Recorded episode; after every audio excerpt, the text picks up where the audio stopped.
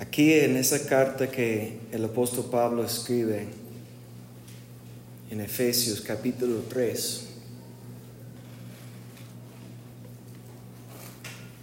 hay un verso que, voy a, declarar que es uno de los versos que, bueno, ¿cómo, ¿cómo quiero decirlo? Porque siempre he criticado cuando la gente dice que me gusta ese verso, me encanta ese verso, porque toda la palabra es inspirada por Dios y no importa si me cae bien o no, que debo apreciar, pero e, este verso que está aquí, tal vez es un verso que, que para mí es un recuerdo que necesito constantemente para abrir mi mente, abrir um, mis expectativas de lo que Dios puede y lo que Dios quiere hacer.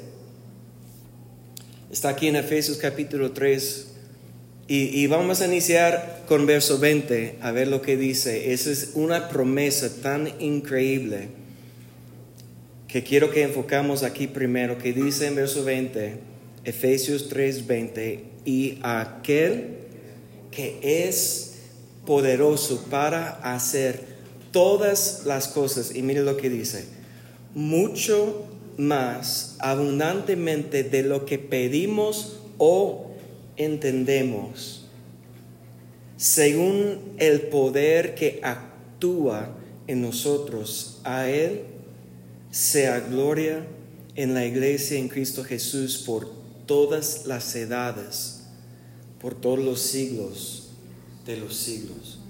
Podemos tomar un momento y dar gloria a Dios. Padre, en el nombre de Cristo Jesús, te glorificamos. Te glorificamos, Señor, te alabamos. Te exaltamos tu santo nombre. Te damos gracias, Señor, por la promesa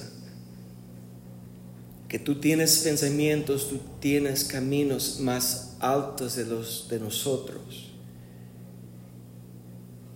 que tú tienes planes y tú tienes pensamientos que nosotros no podemos entender ni hemos pedido.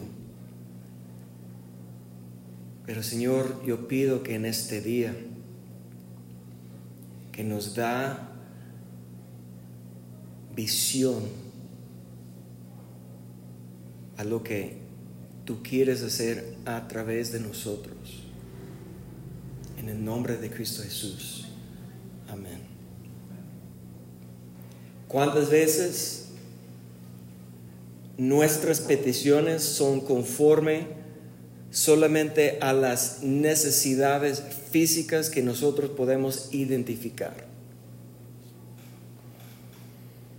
Estoy batallando en las finanzas que estoy pidiendo. Dios, ayúdame, dame más dinero, ¿no? Si estoy batallando en mis relaciones, estoy pidiendo por mi relación. Si hay enfermedad, estamos pidiendo por lo que, como más o menos lo que estamos haciendo siempre es una reacción a las situaciones que estamos pasando. Y no paramos para pensar en cuáles son los planes que Dios tiene para nosotros. Vivimos muchas veces de una crisis a, otra crisis. Y esas crisis en la vida son reales, nos merecen nuestra atención porque son muchas veces urgentes, son cosas necesarias de la vida. Pero si no tenemos mucho cuidado, nunca vamos a parar y tomar el tiempo para preguntar a Dios, ¿qué debo pedir de Él? qué es su plan para mí, porque e, esto es, eso es lo que, una de las razones que este verso es tan increíble para mí es porque dice que Dios es poderoso. Esa es la primera cosa, que nosotros tenemos que tener fe que Dios puede. No solamente hacer lo que estoy pidiendo, dice que Dios es poderoso para hacer todas las cosas mucho más abundantemente de lo que pedimos. Mira, más de lo que pedimos. En otras palabras, los planes de Dios, los deseos de Dios y lo que Dios puede hacer es más que hemos pensado de pensar, de pedir de Dios. ¿Están conmigo? Nuestro entendimiento es tan limitado en comparación con Dios.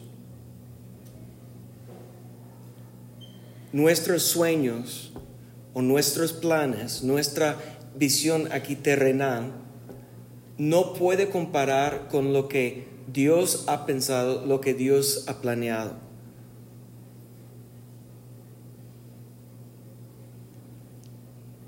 Y la, la, cosa que nos va a llevar a estar buscando más de Dios, según el texto, el contexto de estos versos aquí, es, es lo que Pablo comienza a compartir en los versos anteriores. Dice aquí, de, comenzamos desde verso 14 de Efesios capítulo 3. Pablo dice, por esta causa doblo mis rodillas ante el Padre de nuestro Señor Jesucristo. Ahora, déjeme comentar por un momento de esa frase cuando el apóstol Pablo dice doblar sus rodillas. Porque esto es una posesión de humillación, sujetando a alguien quien es superior. Doblar las rodillas es sujetar delante de un rey, es tomar una posición humilde antes de hacer una petición.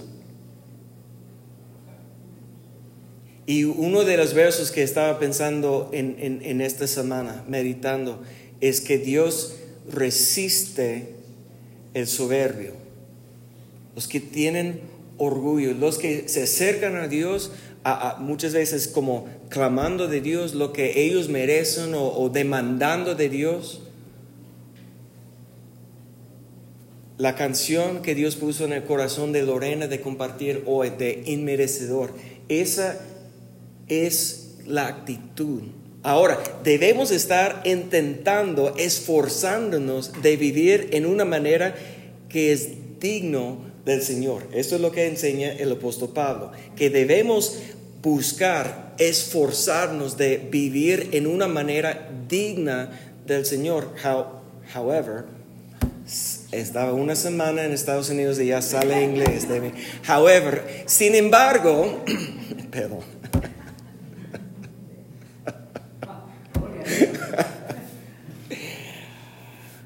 Sin embargo, ¿en ¿qué estaba diciendo? Ya sé que estamos pidiendo de Dios, um, merecedor es nuestra actitud debe ser nuestra actitud. Esforzándonos de vivir en una manera, o entendamos que somos inmerecedores, no somos dignos, pero esforzando de vivir en una manera como somos dignos. Esa es la llamada que tenemos. Tenemos que esforzar, intentar hacer todo lo que es posible por no solamente nuestro esfuerzo, sino por la gracia de Dios que estamos viviendo en una manera que es digno, pero siempre recordando, no soy digno.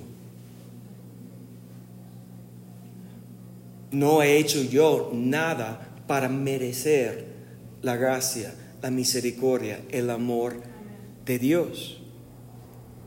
Entonces, cuando vamos a acercar a Dios debemos tomar una actitud humilde porque Dios resiste los soberbios. Altivez, que yo pienso, cuando el momento que pienso que yo merezco esto de parte de Dios, según e, esto sale en los proverbios y también en el Nuevo Testamento, Pedro y Santiago dice que Dios resiste el soberbio. El momento que yo creo que Dios me debe algo, Dios me está resistiendo. ¿Quién puede vencer a Dios? Si Dios te está resistiendo, ¿quién va a ganar? Dios va a ganar. ¿Quién quiere Dios como su enemigo? Pero cuántas veces, sin dar cuenta, nosotros en nuestra soberbia, altivez, orgullo, que estamos clamando, pidiendo, exigiendo, demandando cosas de Dios que no son parte del plan de Dios para nuestra vida, y Dios comienza a resistir. Porque Dios en ninguna manera jamás tiene obligación a darnos a nosotros nada que es fuera de su plan. Ahora, como hijos de Dios, tenemos derecho de acercar a Dios para pedir todo lo que Él tiene para nosotros. Tenemos promesas, tenemos herencia, tenemos cosas que Dios quiere manifestar en nuestra vida, comenzando con la salvación. Es algo que nosotros en arrepentimiento tenemos que acercar y pedir que Dios nos perdona. La salvación es el primer regalo, don que Dios quiere dar a nosotros. Después Dios quiere compartir con nosotros el poder de su Espíritu Santo. Esto nosotros debemos acercar como el Padre que nunca dará serpiente o eh, escorpión o huevo. cuando el Hijo está pidiendo, Dios sabe mejor dar buenas dádivas a nosotros que nosotros podemos pedir y Dios dará su Espíritu Santo a todos quien clama. Dios da gracia a quién? Dios resiste el soberbio, pero da gracia al humilde cuando acercámonos a, Dios, acerquémonos a Dios, es con una actitud que voy a postrarme delante de Dios, yo voy a doblar mis rodillas ante del Padre de nuestro Señor Jesucristo, de quien toma el nombre toda familia en los cielos y la tierra, para que os dé conforme a las riquezas de su gloria. Y mire lo que dice aquí, el ser fortalecido con poder en el hombre interior por su espíritu. Esto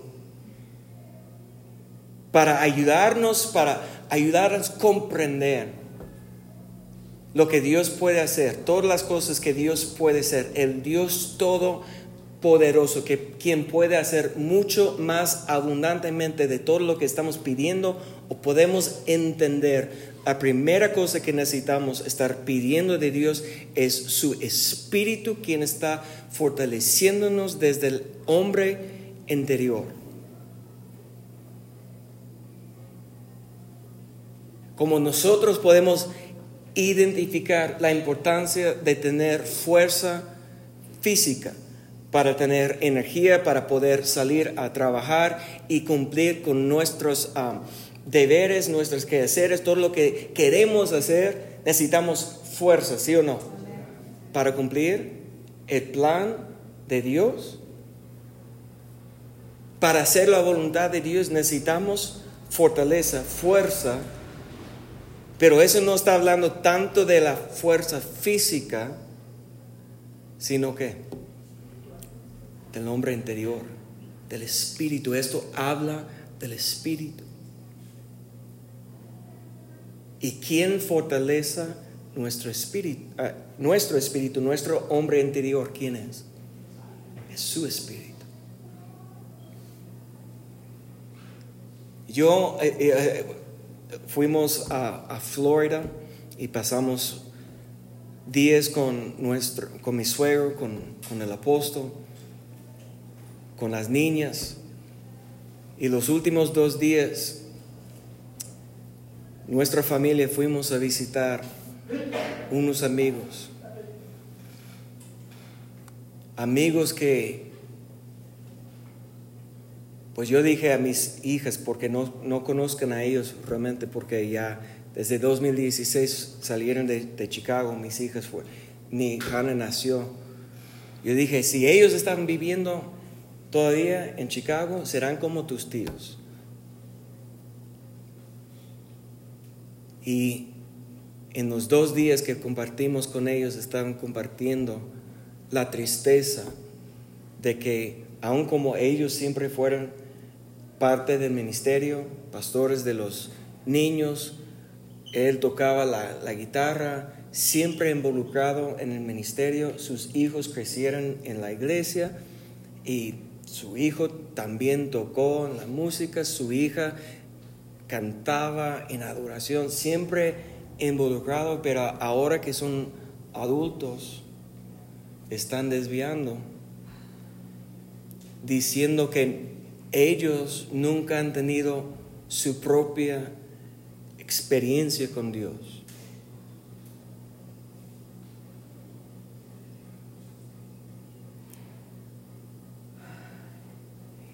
Y un día aquí yo estaba preguntando en, discipulado, ¿cuántos han recibido el bautismo del Espíritu Santo con evidencia de hablar en lenguas?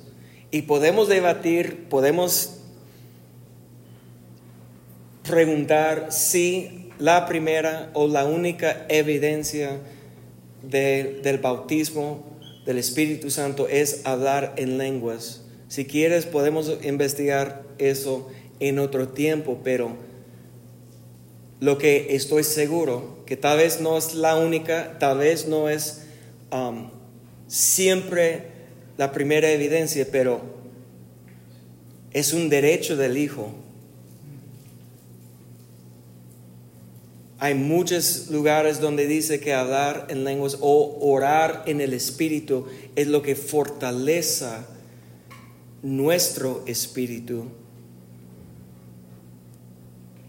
Y una de las experiencias que nosotros debemos estar buscando, porque estos jóvenes que toda su vida estaban en la iglesia y participando y, en el ministerio y todo, una cosa que probablemente nunca experimentaron por sí mismo es, es esto de orar en el poder del Espíritu Santo, porque es algo cuando, cuando es una experiencia real, no puedes negar que es Dios. Alguien observando a alguien más puede decir, ah, están inventando, están hablando como bebé que no saben lo que están diciendo, pero cuando tú tienes esa experiencia genuinamente que, que estás hablando y tú sabes que no estás inventando, no son tus pensamientos, no son tus palabras, tú sabes que es algo real, que después de tener un verdadero encuentro con el poder del Espíritu Santo, difícilmente será después decir que nunca has tenido una experiencia con Dios.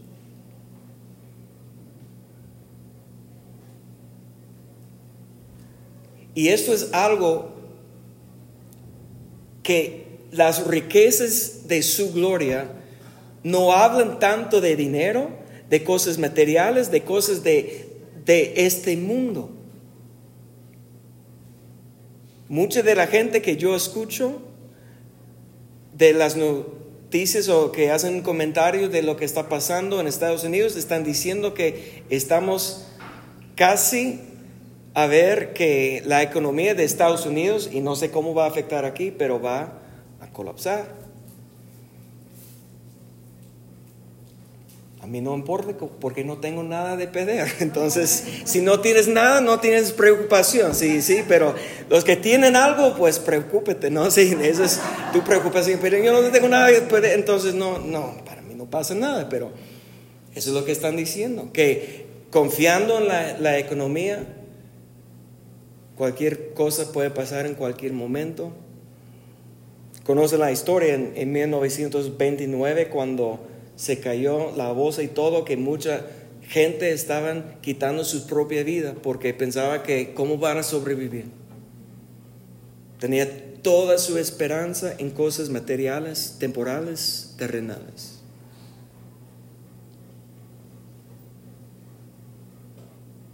Las riquezas que hay en Dios son mucho más allá que cosas temporales y materiales y terrenales.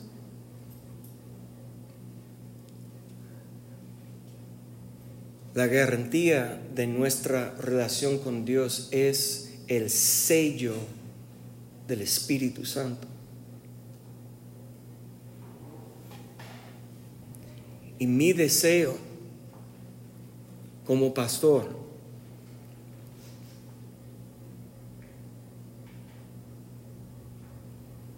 Porque yo reconozco tanto mis limitaciones.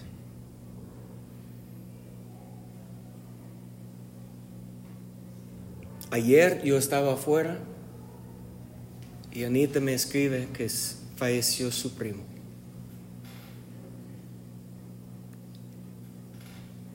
Y me daba tanta tristeza porque no sé por qué cada vez cuando la mamá de Jonathan y Mario también falleció, yo estaba afuera. Tomo los mínimos días para estar afuera, pero cada vez que salgo pasa algo gravemente, algo que, que mis amigos necesiten mi, un abrazo mis palabras o algo y no estoy. Yo reconozco tantas mis limitaciones que yo soy un ser humano no siempre tengo las palabras correctas, no siempre tengo la energía o no siempre tengo la capacidad de estar presente como y, cómo puedes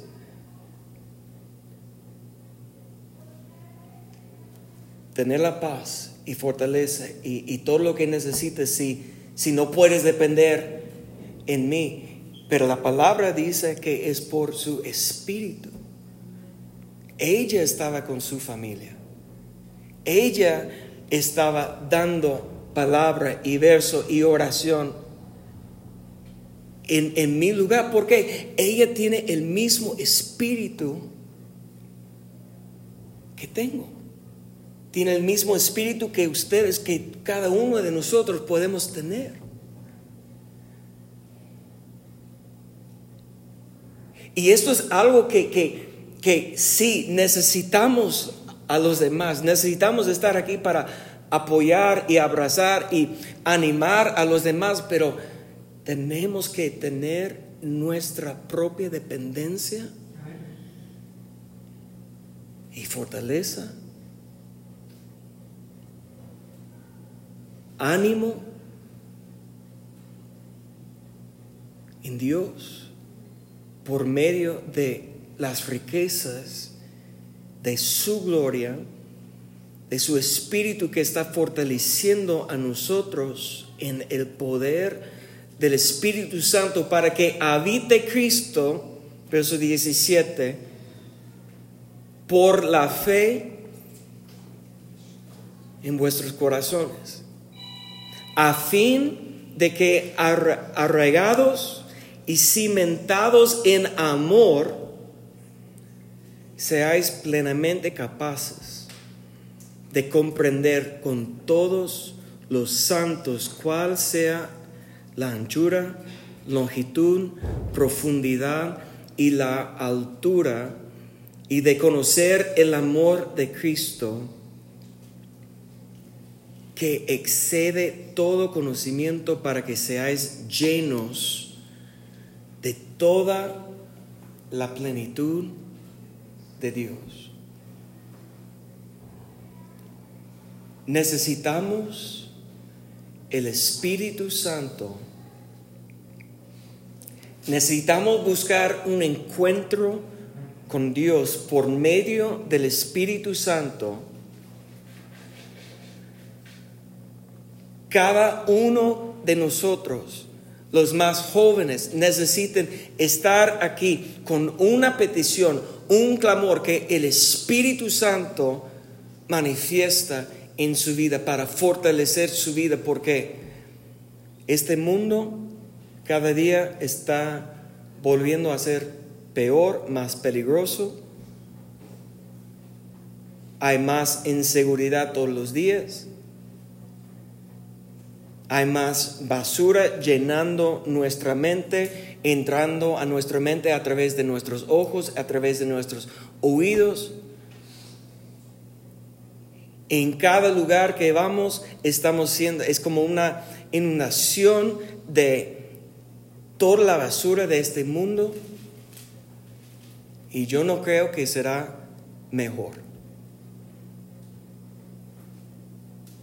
Necesitamos que el Espíritu Santo está protegiendo nuestro corazón, nuestros pensamientos, limpiando y purificándonos. Pero lo que Pablo dice aquí es que necesitamos el Espíritu Santo para ayudar a nosotros a comprender qué tan grande es el amor que Dios tiene para nosotros.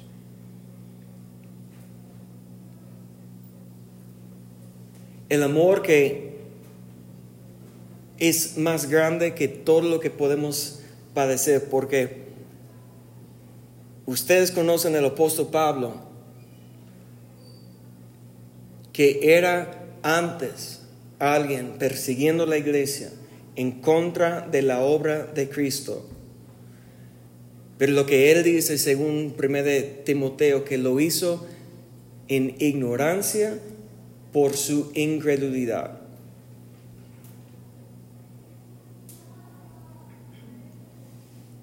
Pero Él antes, como todos de nosotros, era pecador.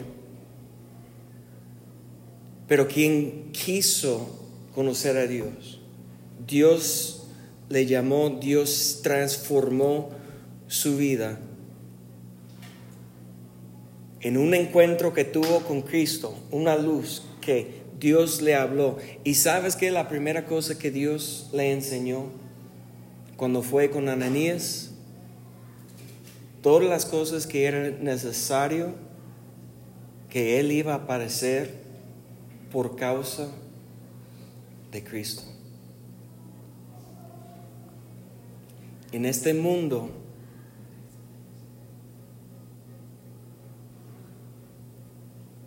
Y más en nuestros tiempos es difícil entender cómo si Dios nos ama,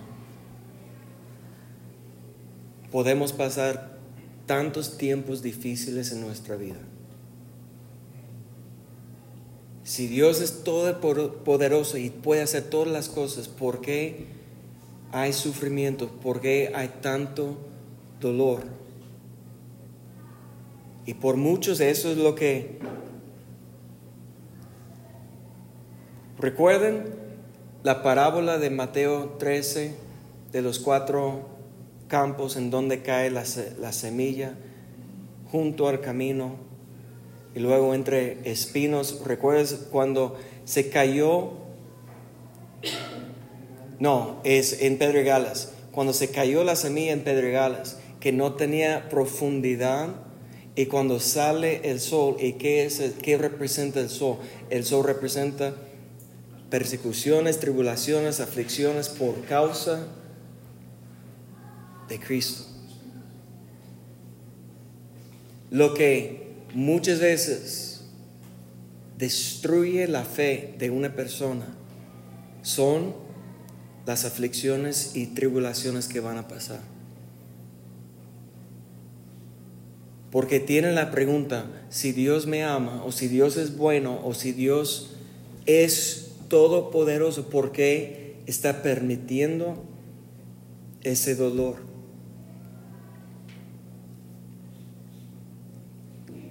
Y necesitamos una obra del Espíritu Santo para ayudarnos a comprender cómo Dios nos ama aún en medio de las aflicciones y la tribulación que pasamos.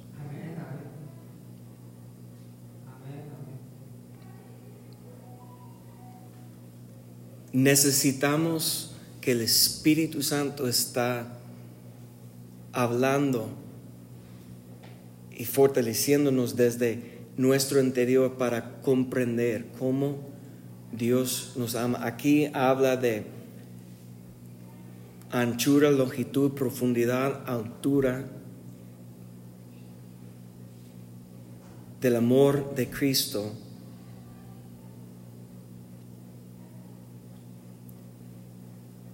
Pero yo te digo que sin la obra del Espíritu Santo no podemos entender. Porque lógicamente con nuestro razonamiento nunca vamos a poder explicar.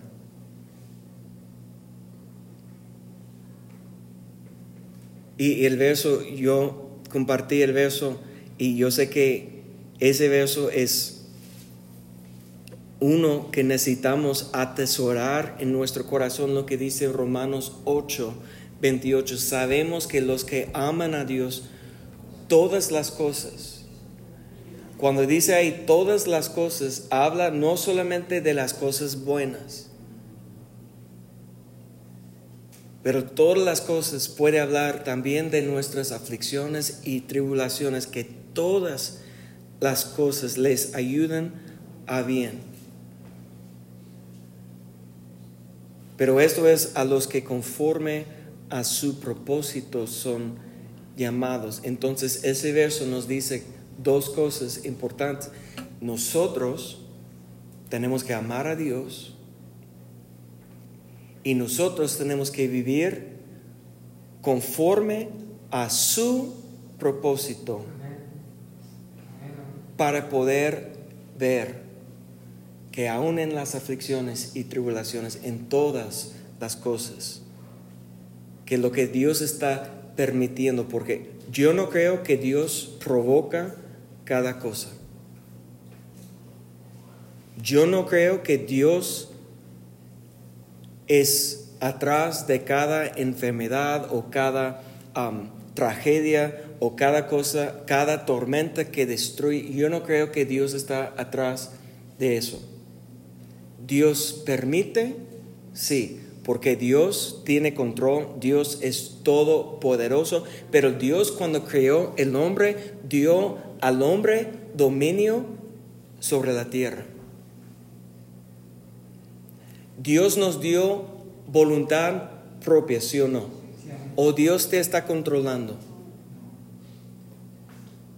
Si Dios dio al hombre dominio sobre la tierra, entonces la mayoría que pasa en la tierra no es la voluntad de Dios. no es lo que Dios haría, sino es consecuencia. Yo creo que hay cosas de la naturaleza que ni el hombre puede controlar.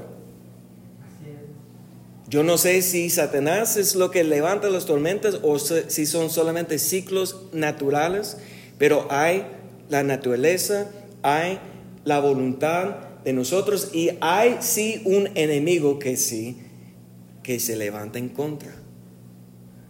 Entonces todo lo que pasa en nuestra vida, Dios permite, porque es el orden que Dios estableció aquí en la tierra. ¿Están conmigo? Dios permite, pero Dios no hace todas las cosas. Ahora, Dios puede, Dios puede hacer lo que Dios quiere.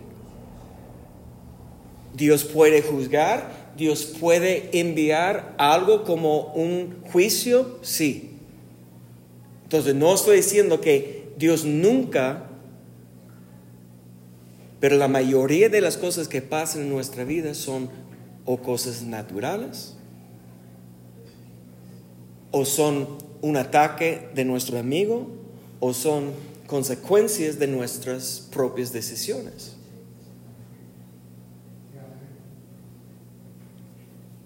Muchas veces queremos culpar a alguien. ¿Y cuántas veces queremos tomar la culpa nosotros? Entonces, en la iglesia o es el diablo o es Dios, ¿sí o no? Que, que nunca tengo la culpa yo.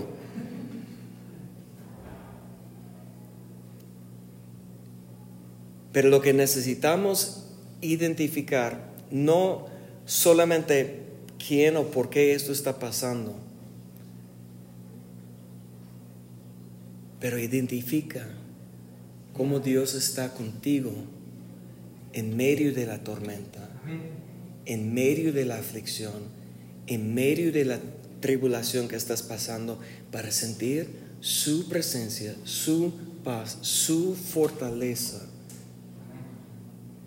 para salir más que vencedor.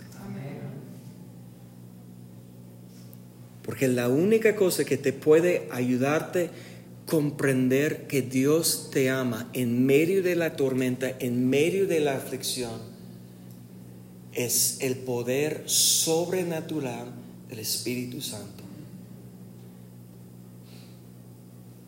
Y si podemos una vez más, Mario, me ayudas con el piano, una vez más leer la promesa en Efesios 3:20, aquel que es poderoso para hacer todas las cosas mucho más abundantemente de lo que pedimos o entendemos según el poder que actúa en nosotros, a Él sea gloria. Pónganse de pie. Y vamos a dar gloria a Dios y vamos a pedir.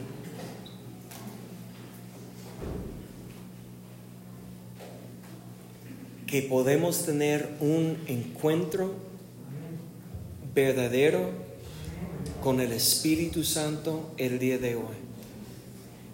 Los que están escuchando conectado en Facebook, en su lugar, ponte a, adorar y buscar a Dios, pero vamos a salir de Facebook ahora. Dios les bendiga. Ustedes busquen la presencia de Dios para que nosotros aquí podemos enfocar en buscar la presencia de Dios. Todo está apagado. Nadie está viendo, nadie está escuchando.